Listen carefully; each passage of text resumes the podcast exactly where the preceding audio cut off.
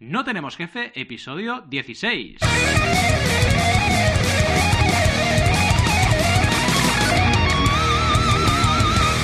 Bienvenidas y bienvenidos a NTJ o No Tenemos Jefe, el podcast donde hablamos de emprender con valores o de tener mil fans verdaderos. Lo que nos dé la gana. Podemos ir de lo más técnico a lo más banal. Si es que tener mil fans verdaderos es banal. ¿Quiénes hacemos este podcast? Ya lo sabéis. Alberto González, Adrià Tarrida, Roberto Aresena y un servidor, Valentí Aconcia. Todos emprendedores con mil fans verdaderos o no. Lo veremos.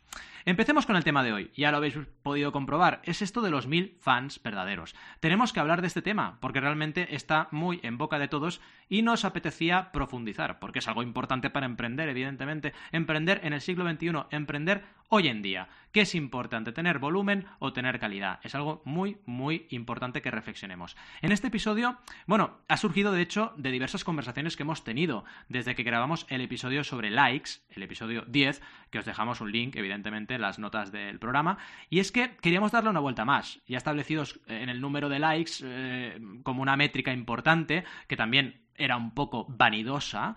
Ahora es un poco, vamos un poco más allá, es, vale, ya tienes vanidad, ya tienes aquí muchos likes y tal y cual, vale, puedes monetizar, puedes convertir eso en algo de valor para tu negocio, que se convierta en recurso dinero, que al fin y al cabo es un recurso, pero que es necesario para que cualquier proyecto sea sostenible, porque todos tenemos que comer.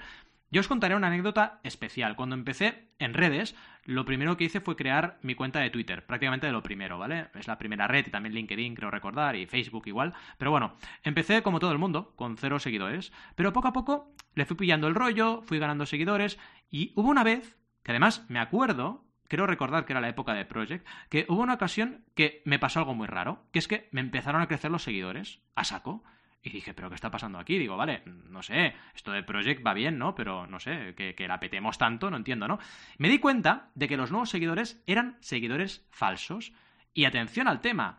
Claro, ¿qué ocurre aquí? Pues que es una estrategia, no sé evidentemente no voy a poner conspiranoico, pero es una estrategia, y lo estuve investigando, para desprestigiar cuentas. Porque resulta que si tú ganas muchos seguidores falsos, lo que hace Twitter es pensarse que tú los estás comprando.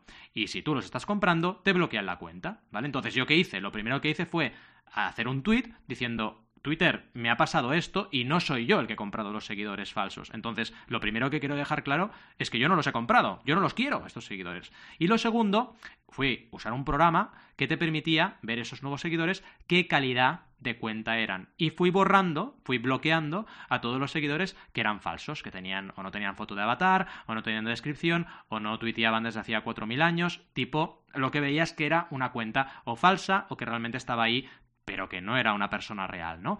Y me fue bien, me fue bien la estrategia, al final borré todo eso, se acabó eh, ese aluvión de seguidores, al final hubo un momento que se frenó, y sinceramente os lo digo, no sé el motivo, pero sí sé lo que ocurrió, ¿no? ¿Y a dónde va con toda esta reflexión? Pues va a que realmente seguidores, muchos seguidores, no te sirve de nada. Yo no quería tener 10.000 seguidores falsos, bueno, 10.000, de los cuales 7.000 eh, fueran falsos. No quería eso. Lo que siempre he querido es que la gente que me siga sea gente que aprecie mi contenido, que le gusta lo que estoy compartiendo y que pueda ser personas con las cuales pueda llegar a establecer una relación de asesoramiento o de cualquier otro tipo de relación profesional, porque mis redes sociales están enfocadas a un tema profesional.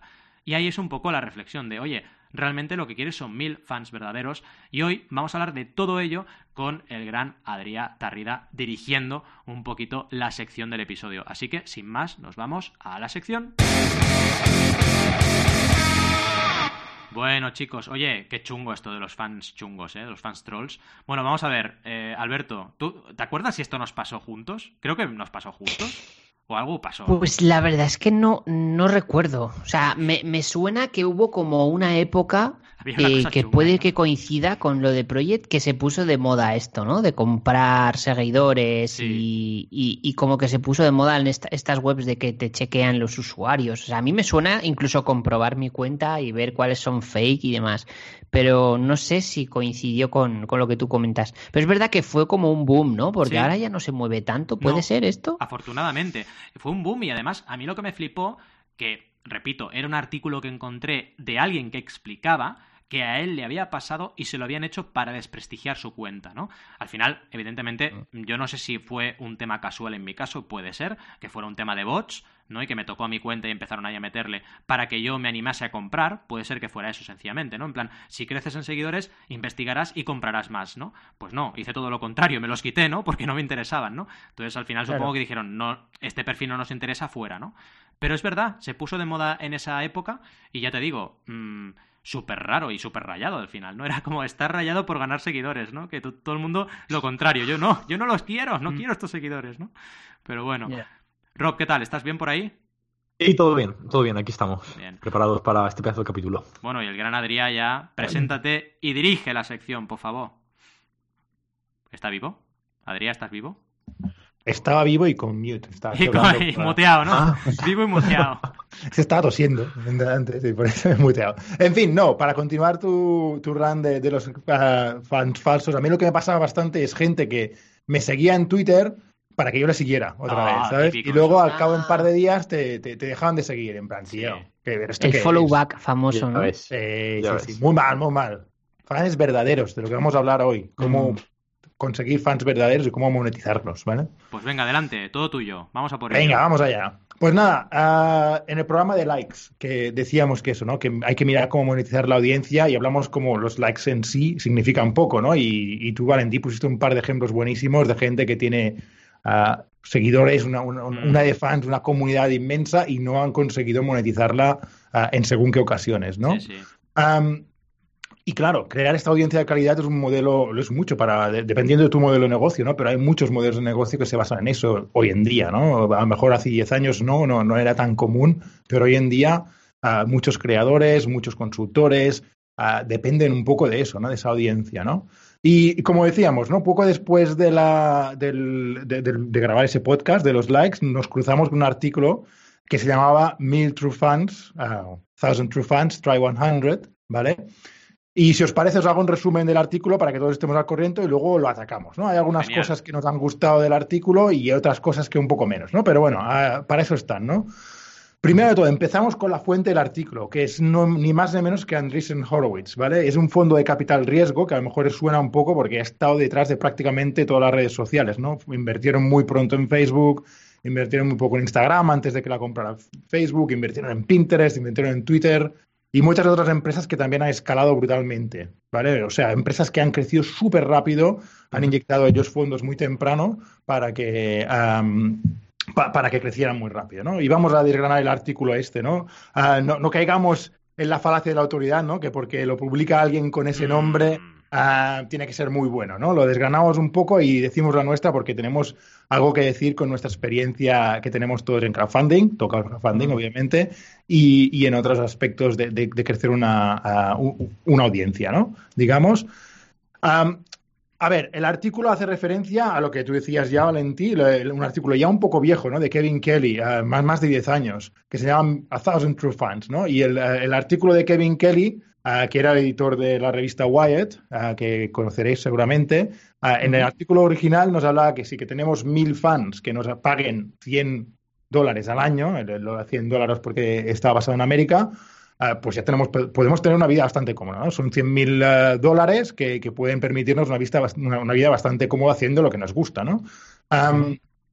Y el artículo de Andreessen Horowitz hace la propuesta de que a lo mejor no hacen falta mil en realidad, que nos paguen 100 ah, dólares cada uno. Quizá basta con 100 que nos paguen mil, ¿vale? Y llegamos al mismo número, ¿no? Ah, las matemáticas no fallan en ese sentido. Ah, y yo diría que, vamos, primer comentario personal, que los dos modelos no son mutuamente exclusivos, son complementarios, en mi opinión, ¿no? Porque vas a tener una escala de gente, ¿no? en tu audiencia y el artículo también habla de Patreon, ¿no? Y aquí, Valentí, uh, dinos la tuya. A mí lo que me chirriaba un poco es que uh, los patrons uh, los considera como que te dan dinero y Kickstarter también está mencionado ahí, ¿no? Un poco desinteresadamente, ¿no? Y a mí me mm. chirriaba un poco eso que muchas veces no es así. No sé si quieres decir ahora la tuya, Valentí, en ese sentido. Pues sí, mira, de hecho, esto ocurre mucho en el crowdfunding porque la gente oye, mm, oye agua y se piensa que es un río y luego resulta que es otra cosa, ¿no? Y en el crowdfunding nos pasa esto. Y de hecho, uno de los, de los pequeños errores de enfoque que le veo a la división que hace, porque lo que está haciendo es englobar plataformas en eh, el cuadrito de los 1000 true fans o de los 100 true fans, ¿no? En función de si te hacen falta 1000 o 100 para triunfar o para tener eh, el revenue, el ingreso eh, suficiente, ¿no? Y claro, pone en el cuadrito de 1000 a Kickstarter y Patreon y entre otras características lo que está diciendo es que la gente paga para donar, ¿vale? Para darle apoyo al creador, por altruismo o por un hecho de fandom. Y eso no es lo que te encuentras en Kickstarter y Patreon en la mayoría de ocasiones. Si bien es cierto que en Patreon, recordemos que es un crowdfunding recurrente, que estás cada mes recaudando el, efecto fandom es mayor, porque al final tú sigues un creador o una creadora y el efecto fan es importante, al final vas a pagar en función del retorno que tengas cada mes. Y si ese retorno te compensa, pagarás, y si no, no. Es como una suscripción de Netflix, igual. Y en el caso de Kickstarter, ya no decimos, porque es que es casi todas las campañas tú te basas en la recompensa, es una plataforma de recompensa. En cambio, si te vas al cuadrito de los 100, te está hablando de que la motivación es propio interés, realmente quieres mejorar, quieres tener un acceso exclusivo a algo diferente, y ahí sí que encaja perfectamente Kickstarter y Patreon. Así que un poco mi crítica constructiva es que yo movería las plataformas hacia el cuadrito de los 100, no de los 1000, porque realmente están en esa línea, están en una línea de Depende de cómo las uses, pero si las usas de esta forma, eh, potenciando la recompensa, en el fondo estás trabajando con 100 true fans y no con 1000. Y otra cosa muy curiosa, que esto es un dato ya friki, pero el promedio de número de mecenas en una campaña es precisamente 100. Con lo cual es otro dato para moverlas a ese cuadrito, ¿no? Pero vaya, simplemente era esto, ¿no? Muy bien, muy bien. Lo, lo que sí es cierto, y comenta ella, ¿no? Tiene, tiene datos bastante, la, autora ah, de, este, de este artículo, ah, tiene datos bastante buenos de que dice que la contribución media por usuario está subiendo, ¿vale? Y sobre todo los patrones que dan más dinero están dando mucho más, ¿vale? Entonces, de alguna manera Patreon se está moviendo ya sin quererlo a esa, esa zona de, de 100, ¿no? Aunque, aunque vamos a comentar, ¿no? Y, también un, comentario que hace muy bueno es que en América los precios que son aceptables de suscripción están subiendo también de media, ¿vale? Y incluso a 200, 200 dólares al mes, por según qué suscripciones, son muy aceptables, ¿no? Comenta de algunas suscripciones de comida, por ejemplo, comenta a suscripciones a gimnasios premium, y, eso está proporcionando lo que se llama en el pricing un ancla, ¿no? el, precio ancla, ¿no? y claro, si hacemos los cálculos con 83 dólares al mes, ya nos vamos a los deseados mil al año, ¿no? Si conseguimos que alguien se suscriba a nuestro servicio por 83 dólares al mes, ya tenemos los mil dólares al año. Ahora que hablabas de lo de los gimnasios, nueva eh, versión de las tiendas de cigarrillos eh, electrónicos es, son los gimnasios estos. O sea, están habiendo gimnasios estos ah, eh, que son como boutiques gimnasio, que entras y sales cuando tú quieres por todas partes. No sé si os está pasando, pero vaya, es como una nueva oportunidad de negocio que se está moviendo, ¿no? Está haciendo todo más premium, sí, la verdad. Y, ahí, pero, pero bueno, sí, sí, que es verdad, ¿no? Que ahora estamos muy acostumbrados a pagar 7 dólares por Netflix, 9 mm. dólares por, lo digo en dólares, pero bueno, eh, lo que sea, se, se, trasladan perfectamente de dólares a, euros a, a libras, ¿no? Y, pero estamos ahí por debajo de las 10 libras, debajo de los 10 euros, ¿no? Ah, pero, pero hay cada vez más gente que se atreve a pasar esos 10, 10 euros al mes y, y, hay gente y con mucho éxito, la verdad, con mucho éxito, ¿no? Y proporcionando esa ancla, ¿no? Batiendo ese, ese tabú, ¿no? De gastarse más de 10 libras al mes o 10 euros al mes en una suscripción. Yo me pregunto, ¿quién de los cuatro debe ir más al gimnasio? Hmm. bueno, ¿quién va al gimnasio? Porque yo voy a correr. Yo no voy al gimnasio. Yo, yo tampoco. Madre mía. aquí no va nadie. Yo que pensaba que, que oiríamos esto ahora. Y no, no. O sea, no vamos al gimnasio. No puede ser. Tenemos que hacer algo de. No sé. A deporte sí hacemos, ¿eh? deporte, hacemos. pero, no, en el gimnasio. Pero musculito, ¿no? Generar ahí un poco de bíceps y tal. No, no, es verdad. está sobrevalorado. Sí, está sobrevalorado, es verdad. Yo paso. Soy vegano, Val. Es verdad. no, no puedo. No podemos. No podemos levantar pesas, es verdad. Perdón, perdón, Adrián, por sigue, eso, Por eso uno de los campeones del mundo, del hombre más fuerte del mundo es vegano, ¿no? Porque no podemos. El Patrick Babumianes, ¿no? Exacto. Madre mía, vaya bestia de tío. Madre mía. En este fin, que, nos despistamos, que despistamos. va, perdón. A ver, el modelo que propone es un modelo de pirámide, ¿no? En el que tienen la base la gente que consume tu contenido de forma gratuita, los blogs, los podcasts si tienes uno, el canal de YouTube, lo que sea, ¿no? Ese contenido que pones ahí sin, ah, sin, monetizar, digamos, ¿no? Para traer a esa base. Y en medio tenemos a la gente que nos paga cantidades modestas de dineros, en teoría de forma altruista, como dice ella, porque le gusta lo que hacemos, pero ya hemos debatido que, ah, que, no, que no es así, ¿no? En realidad, que normalmente siempre, siempre hay un interés propio, ¿no? Aunque sea un poco más de sentirse bien, o siempre hay un interés propio, ¿no? Nada es, totalmente altruista en ese sentido, al menos así lo pienso yo, ¿no?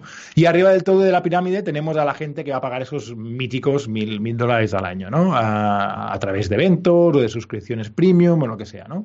Y en el fondo esto se parece mucho a un embudo invertido, ¿vale? El, el funnel de toda la vida que tenemos en mente, ¿no? Si trabajáis en marketing lo tendréis súper interiorizado, uh, de gente que no consume nada, de gente que ha pasado ya a una etapa y luego les llevas a que se gasten más en tus servicios, ¿no? Lo que me gusta bastante del artículo es que uh, habla un poco de que los seguidores nos paguen mil, uh, cómo conseguirlo, ¿no? Que nos paguen mil, mil uh, dólares al año. Parece un poco de capitán obvio, pero también reflexionando, yo pienso, yo estoy bastante metido en el, en el tema este, a lo mejor la gente de la audiencia no está tan metido, así que vamos a desgranarlos un poco. Me gustan los cuatro puntos que hace. Primero habla de contenido premium y de comunidad, que, que no tenga sustitutos, ¿vale? Uh, la gente está dispuesta mucho a pagar por contenido exclusivo y diferenciado y por el acceso a una comunidad de gente pare parecida, ¿no? A lo mejor si estás obsesionado en un tema concreto, ¿no? A, a, Star Wars, por ejemplo, que es un tema ya bastante mainstream hoy en día, pero un tema un poco más nicho, digamos, uh, y, no los encuentras esa gente, ¿no? ¿Cómo, ¿Cómo, los encuentras? Pero a lo mejor pagando esa comunidad, no ese acceso a una comunidad de seguidores de alguien, pues puede ser, puedes pagar bastante por ello, ¿no? Uh, de um, dar um, resultados tangibles, ¿no? Uh, y, valor tangible, ¿no? Uh, y la gente está dispuesta a pagar por servicios que dan mucho valor. Está un poco de capitán obvio, pero también un ejemplo que me gusta mucho que pone en el, en el artículo es el de podcasts, que normalmente no están monetizados, si lo están, están poco monetizados, no es difícil monetizar un podcast contra las aplicaciones de meditación, ¿no? Que al final, si lo pensáis, no deja de ser archivos de audio, no son más las apps de meditación, ¿vale? Bien ordenaditos, eso sí, sí, sí. y gamificados un poco. Mm. Pero la gente está dispuesta a pagar dinero por las apps de meditación. ¿Por qué? Porque les da valor, ven que les funciona ¿no? el, el tema de meditar. No sé si lo habéis probado todavía, es uno de los primeros retos que pusimos. Uh, y bueno, y, y, también, pues eso, ¿no? La, la, facilidad de que esté todo bien ordenado y gamificado, pues da un valor añadido a esos archivos de audio que realmente uh, los podías encontrar fácilmente en YouTube o los podías encontrar incluso en uh, algunos podcasts gratuitos, en Spotify está lleno de ellos. Entonces, ¿por qué la gente paga por eso? ¿no? Por, pues, pues, y, y, no poco, ¿eh? que, que las, las, suscripciones se, se, van a, a 100, a 100 uh, dólares al año, ¿no? Uh, pues bueno, pues eh, es, un, es, un, es un buen modelo que podemos, en el que podemos inspirarnos para nuestro servicio un poco de, de ir subiendo esta, estas, estas suscripciones, ¿no? Um, accountability, en el sentido de que los creadores aseguran de que sus clientes consigan sus objetivos, ¿no? Si te están pagando mil, mil dólares al año, quieren que te, tú, tú, como creador quieres que ellos tengan uh, uh, éxito en sus objetivos, ¿no? Entonces te vas a involucrar personalmente en, en, en que estén y das accountability, ¿no? En inglés. Y luego acceso a re reconocimiento y estatus, ¿no? Son las tres últimas que, que, menciona como el último punto. Entonces me parecen muy bien estos puntos de tenerlos en mente, ¿no? Un poco como la, casi como me, me suenan un poco a unas reglas de oro que alguien ha publicado sobre el crowdfunding por ahí, pero algunas de ellas resuenan bastante, ¿verdad? Sí. Sí, sí, la parte de la tangibilidad, por ejemplo, los resultados, el retorno, sobre todo el apartado de recompensas. Creo que todo el artículo gira alrededor del retorno, ¿no? Que para mí mm. es una pieza fundamental, clave, sin la cual no entiendo el crowdfunding, sobre todo de recompensas, que por algo se llama crowdfunding de recompensas, ¿no? Eh, y la gente es lo que olvida, ¿no? Claro, cuando olvidas esto y te conviertes en hacer una campaña para que la gente done dinero por una causa, estás hablando de otro tipo de motivación, que también existe y también hay un retorno, ¿eh? Porque al final tú te sientes bien por donar a esa causa, pero no es un producto, servicio o experiencia, que es lo que estamos hablando aquí, ¿no? Si tú realmente cierras o planteas todo tu eh, elemento motivador en un producto o servicio que la gente le compensa, la gente va a pagar. Y hay una cosa importante aquí que es la relación entre comunidad y, y los hitos que tú te vayas marcando para conseguir estos mil dólares por, por, suscriptor, ¿no? Y esto es muy importante, porque hay momentos en los cuales tu comunidad todavía es muy débil para conseguir una cierta cantidad o un volumen determinado de suscriptores de estos 100 que tienes que lograr, ¿no? En cambio, a medida que va creciendo, y no digo que todo sea volumen, pero sí, volumen y calidad, puedes ir, a hacerlo, puedes ir haciendo este escenario mucho más viable. Hmm, totalmente. Bueno, pues perfecto, sí, sí. Y, vamos, a mí lo que me ha gustado de este artículo, como comentaba, es el cambio de mentalidad, ¿no? De, de, estas suscripciones un poco más, más bajas a cómo podemos llevar a la gente que se gaste un poco más de dinero en nuestros productos y servicios, ¿no? Claro. Eso primero. Y, y, los segundos, los tips accionables, que como decíamos, a lo mejor son un poco de capital obvio, pero, pero bueno, pues pero está muy bien ahí tenerlos resumidos y tenerlos en mente presentes, ¿vale? Si os parece, pasamos al debate y preguntas y empezamos a, a ver cómo desgranar esto, ¿vale? Venga, va, vamos a por ello.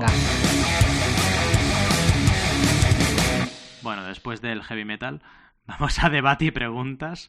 Uy, ¿cuántas preguntas? Venga, Adrián, ataca. Que son mías todos. Por eso, ¿eh? venga, ahora preguntamos nosotros. Empieza tú. Uh, la, primera de todos, más que una pregunta, una reflexión, ¿no? Un poco, pero ¿por qué ha publicado Andreessen Horowitz? ¿no? Decíamos que era este uh, fondo de capital riesgo que estaba publicando este artículo, ¿no? Pues es porque están buscando empresas que hagan herramientas para habilitar a creadores el poder cobrar a sus seguidores esos mil, mil dólares e invertir en ellas, ¿no? En el siguiente Patreon en el siguiente, a ver quién, quién será, ¿no? El que, el que venga con una herramienta para eso, ¿no? Y me recuerda un poco a la historia de la fiebre del oro, ¿no? Ellos lo que quieren es hacer mucho dinero con esto, básicamente, ¿vale? Ah, pero la fiebre del oro, ¿quién hizo más dinero con el todo tinglado de la fiebre del oro? Pues los que se dejan hacer los tamices para filtrar el agua en los ríos y un señor también llamado Levis Strauss que hacía pantalones vaqueros, ¿no?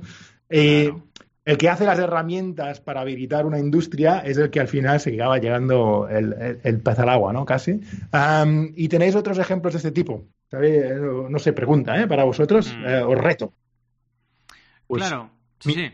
Ropa, sí, no, ahora que has comentado eso, un poco de quién se lleva la parte más gorda del pastel, me recuerda un artículo que hace poco leí sobre mm, un poco la, eh, evolucionaba el concepto de la cadena de valor de Porter, mm. ¿no? de, cómo se va creando valor en, en un producto y lo, transportaba un poco a, a cuando, eh, por ejemplo, las newsletters, ¿no? Desde el proceso en el que se crea la newsletter, perdón, que haces un formulario, la gente se suscribe, eh, luego coges un servidor para poder hacer mil marketing y hasta, hasta, el punto en el que la recibe el, el propio suscriptor. Y hablaba un poco de, de, toda esa cadena de valor, el pastel más gordo, donde más valor se creaba, era en medio, ¿no? En medio donde está, creas el forum y tienes herramientas para poder enviarlas a tus suscriptores.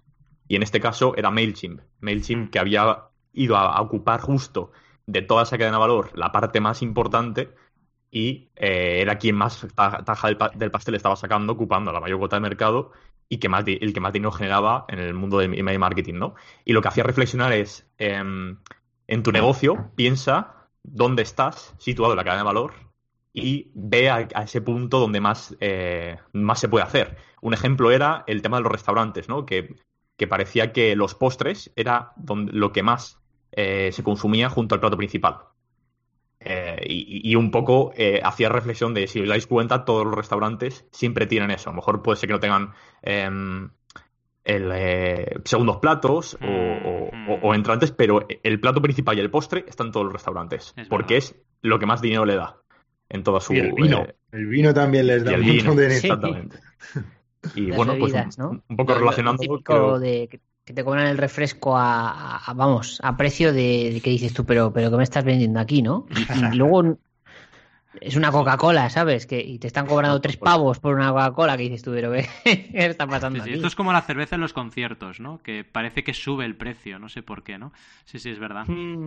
Sí, pero muy buena reflexión, Rob, ¿no? Realmente es eso, ¿no? Eh, como, como emprendedores nos tenemos que fijar en la cadena de valor, ¿no? Y ver dónde está, dónde, dónde está el valor de, de, todo el tinglado, ¿no? Porque... Y que a lo mejor estás más mal posicionado, ¿no? De que te estás yendo a un, a un sitio donde no está todo el valor.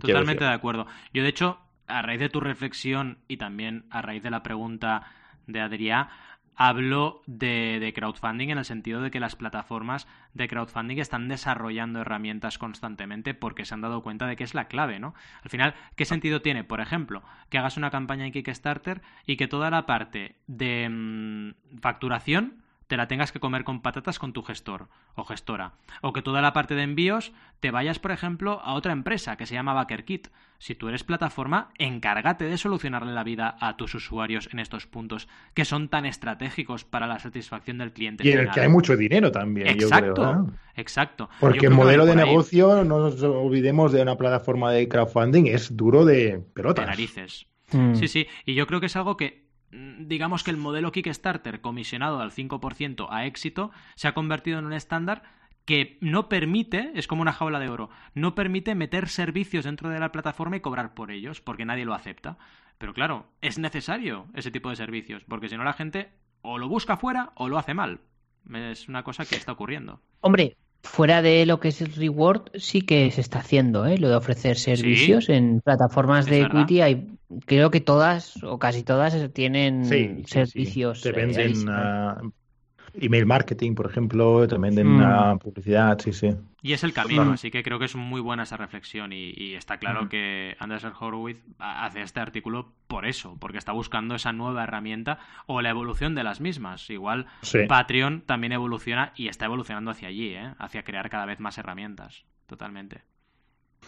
Muy bien, pues siguiente pregunta, chicos. A ver, mil dólares al año, que alguien te pague mm. mil dólares al año, sobre todo es un creador individual. No hay que vender mucho humo para para que alguien te pague mil dólares al año? Pregunta, ¿eh? Es que no sé, no se me ocurre a mí, ¿eh? Sí, yo pienso que sí, la verdad. Yo también pienso como tú, ¿eh, Adrián? Es decir, eh, yo a veces mm, siento como que se, en los negocios, bueno, lo que voy a decir ahora es algo bastante lógico, ¿no? Pero como que en los negocios siempre se roza esa línea de la ética, ¿no? Y, y es verdad que hay ciertas veces que dices, pero realmente hay gente que está pagando por esto. Es decir, hay gente que a lo mejor se queja de que gana poco al mes en su trabajo o que no se compra ropa y va con los vaqueros rotos, pero se gasta dinero en, en un Patreon, en un eh, o, en un, yo qué sé, en alguien en Twitch, eh, en YouTube o yo qué sé, cualquier cosa que, que, os, que me podéis decir ahora, ¿vale? No sé, ¿no os parece un poco chocante esto? Hmm. Yo creo que... Sí, o sea, Sí, perdón, Puede... Sí, perdona. No, que, digo que puede pasar, pero en verdad hay gente que yo que sé que, que fuma o que hace otro vicio, ¿sabes? Que tampoco, o sea, creo que cada uno puede gastarse donde quiera y aunque puede sorprender, pero vamos, que no. O sea, no le veo el problema a, lo que planteas, vaya. Eh, eh, sé lo que quieres decir, eh, yo tampoco le veo problema, pero mm, yo, por ejemplo, creo que como si yo fuera un creador, me sentiría mal. ¿Sabes lo que quiero decir? O sea, poniéndome yo la piel de creador, si yo me dedicase a ganar dinero de gente que tiene una situación poco favorable o que no está eh, viendo cómo gestionar sus prioridades, me parecería mal, ¿no? Ahora que como negocio, de, puta madre, así hablando en plata, ¿eh? O sea, ¿dónde hay que cobrar? Pero yo, creo, yo creo que la gente, en el fondo, es muy consciente no todo el mundo, ¿eh? pero la mayoría de la gente es consciente de dónde está gastando el dinero y de qué recibe a cambio. ¿eh? De hecho, es difícil lanzar una campaña de crowdfunding, por ejemplo, en Patreon y ganar suscriptores. Es la muestra de que la gente no va a ir regalando el dinero alegremente. Sí que es verdad, y estoy muy de acuerdo con esta reflexión al que haces, que tu responsabilidad como creador es aportar valor de verdad. Creo que ahí está la clave. Lo que no tiene sentido es vivir de un momento álgido de tu imagen o de tu presencia o porque yo que sé, por algún motivo ha salido en medios, ¿no? Y empezar a vender humo, porque eso al final tiene los días contados, ¿eh? Ganarás mucho y perderás mucho a la vez, ¿no? Si no mantienes una eh, estabilidad y una calidad de ese contenido, la gente se va a desapuntar. Y le ha pasado a canales en Patreon, ¿eh? Que a lo mejor habían subido como la espuma y luego bajan, porque si tú no ves realmente un valor, te vas a desapuntar, porque como bien dices, oye, hay otras prioridades en la vida. Otra cosa que quería apuntar al hilo de tu reflexión súper interesante es que yo creo que está cambiando dónde gastamos el dinero. O sea, antes te ibas al cine, a lo mejor cada fin de semana, y te dejabas 12 mm, pavos, y ahora eso no lo haces porque ya no vas al cine, porque tienes tu Netflix, o porque mm. Mm, lo que sea, o porque eres pirata directamente, ¿no? Pero es como que estamos distribuyendo ese dinero para ocio de una manera distinta. Y esto es lo que explica también que la gente se gaste ese dinero en Patreon o en otro tipo de servicio, o en Netflix, o en HBO, o donde sea, ¿no? Y, bueno, y también hay otra cosa, que es que a veces la gente las prioridades parece que no las tenga claras, ¿eh? Porque es verdad, eso sí que es verdad, que eso es la razón, que a veces mm, la gente va con un, teléfono de mil euros y, luego no tiene para llegar a fin de mes. Que dices, por favor, o sea, ¿qué está pasando aquí? Mm. Es cierto, es cierto este punto. Al final yo creo que si es un servicio también, el, de mil dólares es un servicio personalizado de, por mm. ejemplo, de consultoría, como los que tú haces, Valentí, y como os creo yo también, Ah, entonces está muy justificado, pero yo veo también por ahí eventos a que ir cuesta cinco mil dólares y que tienes luego que pagar el, hotel y luego te tienes que pagar eh, el vuelo y todo, y dices, Y ahí puede haber un poco de humo. Es verdad, y luego, mm. no que sé, montamos Crowd Days, ¿no? Que es un evento que para mí aporta un montón de valor y, y parece que, que cuesta, ¿no? Y dices, madre mía, y luego tienes eventos y esto lo sé por de primera, de primera persona. Hay gente que se ha ido a Estados Unidos a eventos de crowdfunding y que me dijera por WhatsApp, oye, estoy aquí en este evento en Estados Unidos y te digo yo que lo que se está explicando no es ni mejor ni peor que lo que explicamos en España. Y este evento, por ejemplo, tiene un precio de entrada de mil euros, ¿no? es verdad, y esto ocurre. Y esto es lo que decías un poco, el factor humístico que existe también en este tipo de, conceptos. Mm, ya, sí, es verdad que parece muchas veces como que nos intentan colar, ¿no? El, ahora que hablabas esto de los eventos, que parece que te la intentan colar, ¿no? Que te, que te llaman y te dicen, oye, ¿quieres ir a tal evento? Ah, pues hombre, pues tiene buena pinta, vale, pues es que son 3.000 euros la entrada, pero bueno, tienes acceso a la sala VIP y yo, vale, pero yo no me voy a gastar 3.000 euros en un evento que Mm, estar en la sala VIP no me garantiza que le vaya a sacar rendimiento esos 3.000 mm. euros. O sea, no sé, seguro que esto os ha pasado alguna vez, ¿no? De este tipo de cosas. pero bueno, pero... luego te viene, el, evento vale uh, ah, 5.000 dólares, pero te hago un 70% de descuento. pero bueno, chicos, ¿cuánto vale el evento realmente? Sí, esto, pasa. De todas maneras, creo que esto de los eh, eventos no es quizás el eh, punto eh, que estamos tratando hoy, ¿no? Sino más bien estamos tratando el tema de la suscripción y del valor en comunidades, ¿no? Eh, es una, es una manera, ¿no? de llegar a esos mil dólares al año. yo creo que, es eso, ¿no? Tienes que hmm. pensar en cuál es tu escala, ¿no? Y, un poco es lo que haces tú también, Valentín, ¿no? Tienes un montón de contenido libre de acceso hmm. para todo el mundo, que, que das muchísimo valor gratis Luego tienes tu membership site, que es, que es un precio muy, muy aceptable, 10, euros al mes. Y luego tienes tu, tu, consultoría uno a uno. Y si quieres la consultoría, pues pagas lo, que, lo que vale la consultoría. Pero si no, tienes los cursos.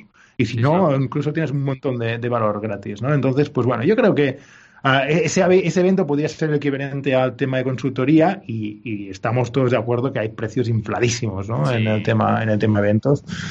Pero bueno, en fin, y mi última pregunta que tenía, ¿eh? y por favor, haced preguntas vosotros, ¿no? Y ligando un poco con el episodio de newsletters y ligando un poco con el tema herramientas, ¿no? Que habilitan a esta gente a poder conseguir mil dólares ah, por, seguidor, ¿no? Por esos 100 ah, true fans, ¿no? Y es que he notado que varios de los creadores que yo sigo se han movido desde otras plataformas de, de, email, ¿no? De, como MailChimp o ConvertiKit, ah, como MailChimp a ConvertiKit, a ConvertKit, ¿vale? Ah, que parece que lo que hace es, una evolución de lo que hace ya MailChimp, ¿no? Pero segmentar muy bien las audiencias, ah, puedes poner píxeles en tu, en tu web, ¿no? Y saber dónde ha visitado esa persona que ha abierto el email, dónde ha visitado luego, y, tener un perfil muy concreto de, la persona que te está siguiendo para luego venderle el producto que encaja mejor con sus necesidades, ¿no? No sé, ¿lo, lo conocías el ConvertKit este? ¿Y tenéis algún pensamiento? No sé, Roberto, que nos hiciste una clase magistral el otro día de, newsletters. Pues sí, en concreto yo lo conocía y, vaya, eh, como opinión particular, a mí me parece que MailChimp en este aspecto se está quedando atrás y están surgiendo, no solo como ConvertKit, bastantes competidores que, plantean bastante interesante una vuelta al, mercado de, gestionar turistas de correo, vaya. Hmm. Porque no, no, es tan. Es como un poco lo que le puede llegar a pasar a Kickstarter, ¿no? Que sí que eres el más grande, pero a veces, si te a reincorporar nuevas herramientas, eh, etcétera, es que al final la gente se va a ir, por muy, por mucho que tengas toda la mayoría de clientes, como no te adaptes y ofrezcas las necesidades de que se necesitan a día de hoy, porque cada vez necesitamos tener y controlar más datos y gestionarlo de forma más eficiente para poder ofrecer eh, lo que queramos ofrecer de mejor forma, como no lo hagas, pues a, a tomar por saco MailChimp. Totalmente.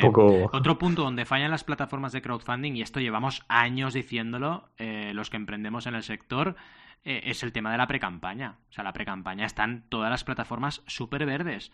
Te dan una landing page en el caso de Indigo, pero ya me dirás, si no me das herramientas para yo poder gestionar esta landing page y llegar a mi audiencia, ¿de qué me sirve tener la landing page? Nos quedamos en, en, en, la fachada, pero no vamos un poco a los, a los cimientos, ¿no?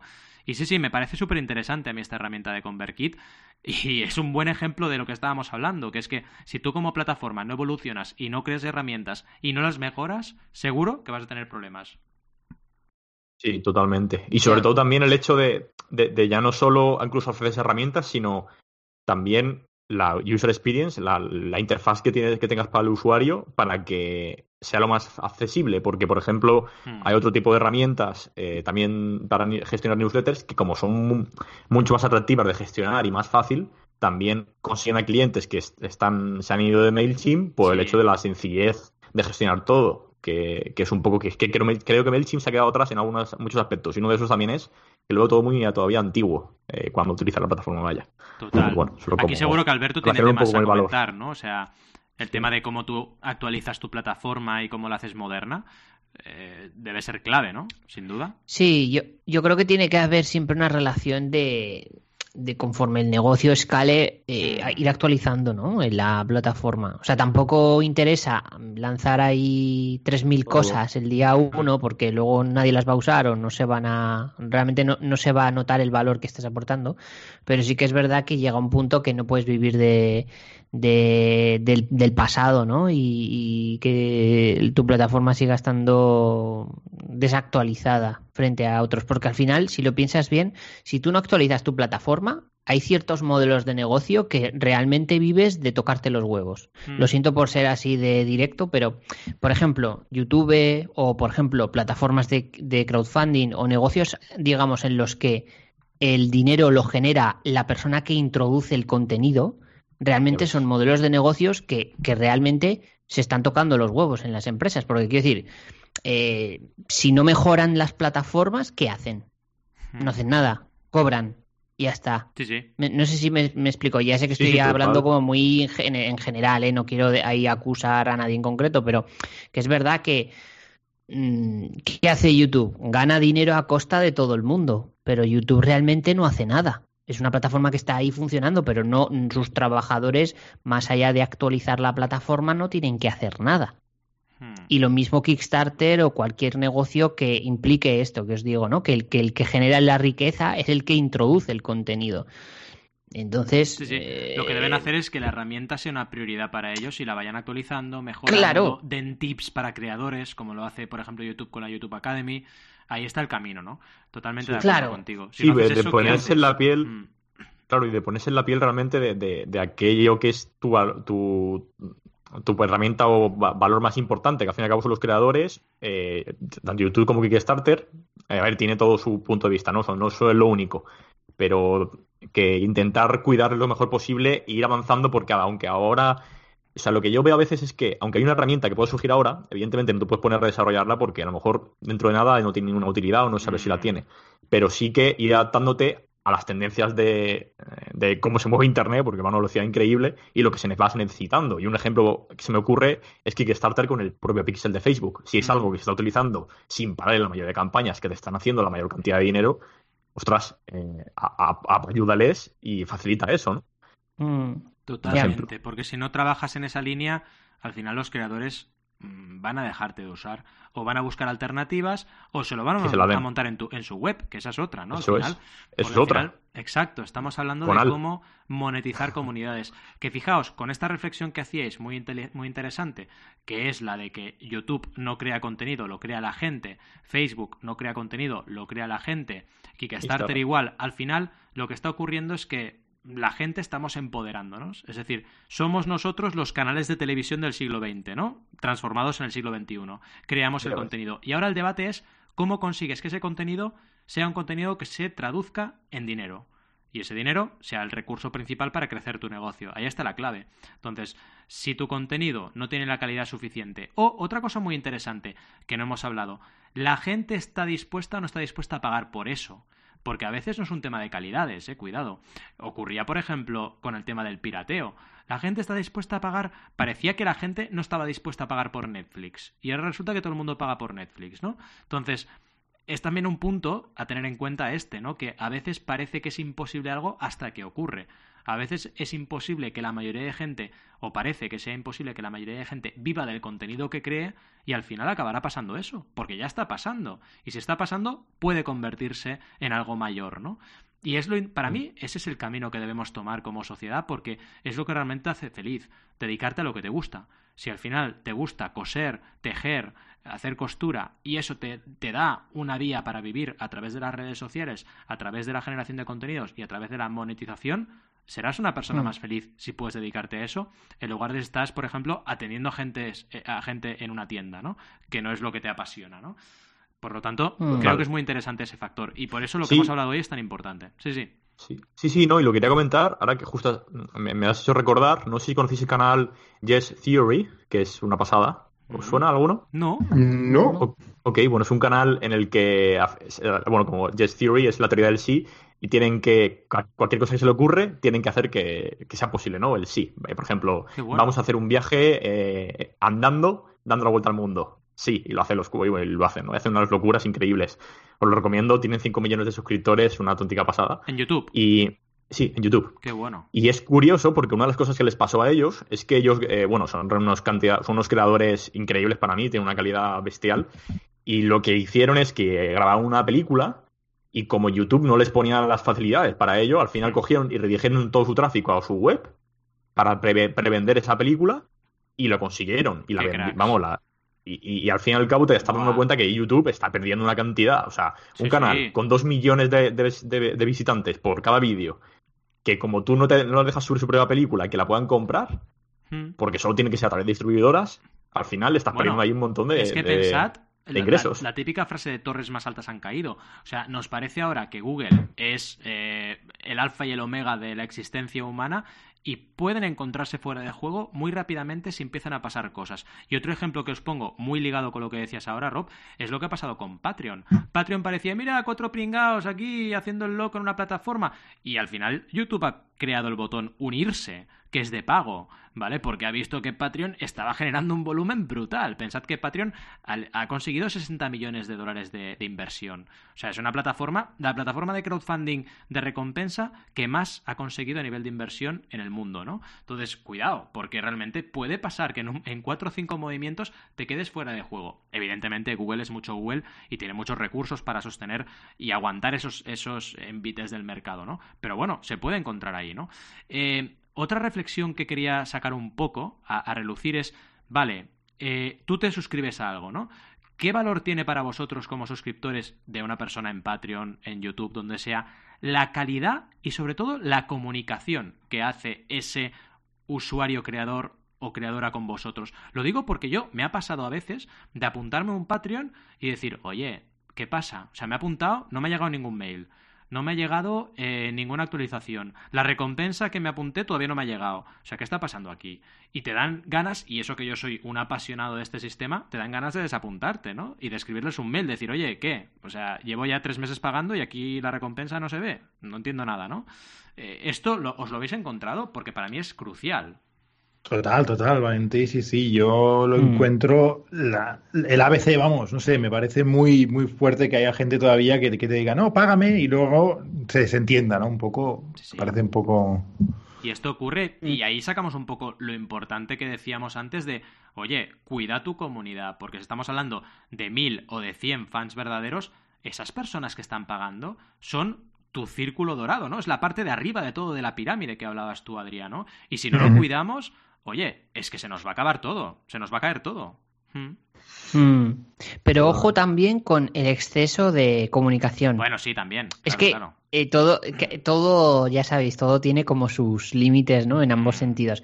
Que, por ejemplo, a mí me ha pasado en alguna plataforma que no voy a decir, em, entrar y, o sea, de, de, pago, ¿vale? O sea, yo pagar mi suscripción mensual, entrar y, que, mm, o sea, me hicieron hasta un vídeo de bienvenida, eh, o sea, todo como muy en plan de mm, déjame en paz, o sea, no, no estoy enfadado ni nada, pero en plan de oye, déjame razón. simplemente entra en la comunidad, ¿sabes? no hace falta que me hagas Hombre, yo lo del vídeo lo veo un toque muy, muy chulo, ¿eh? La verdad.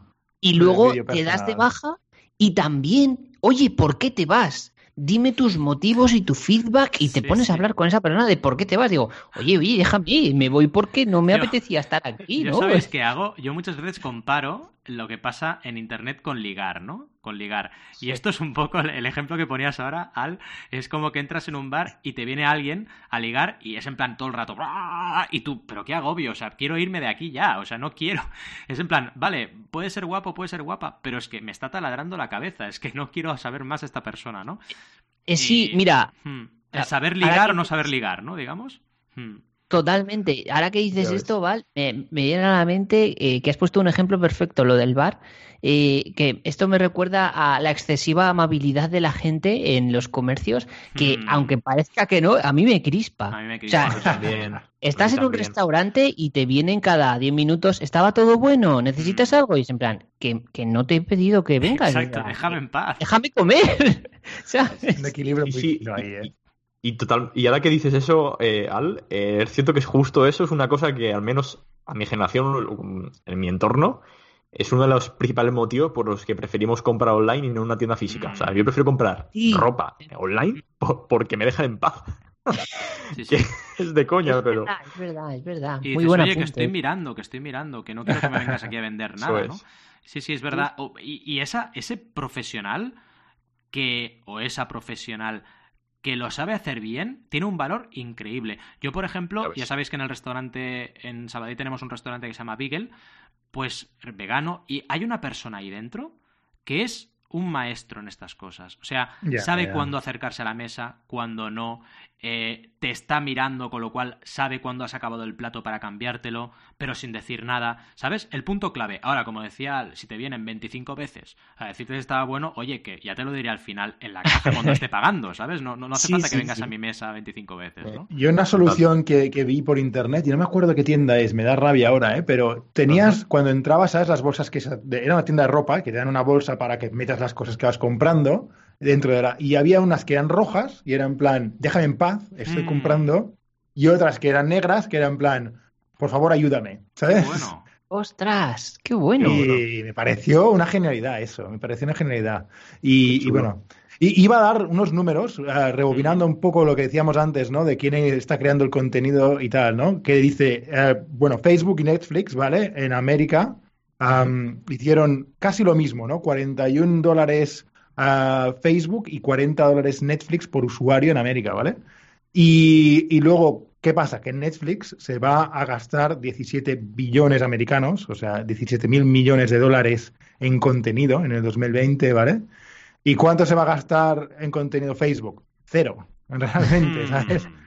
Y, bueno, la, conclusión de este artículo dice que todos somos empleados de, Facebook, básicamente. Totalmente. Ah, haciéndoles el contenido de gratis, ¿sabes?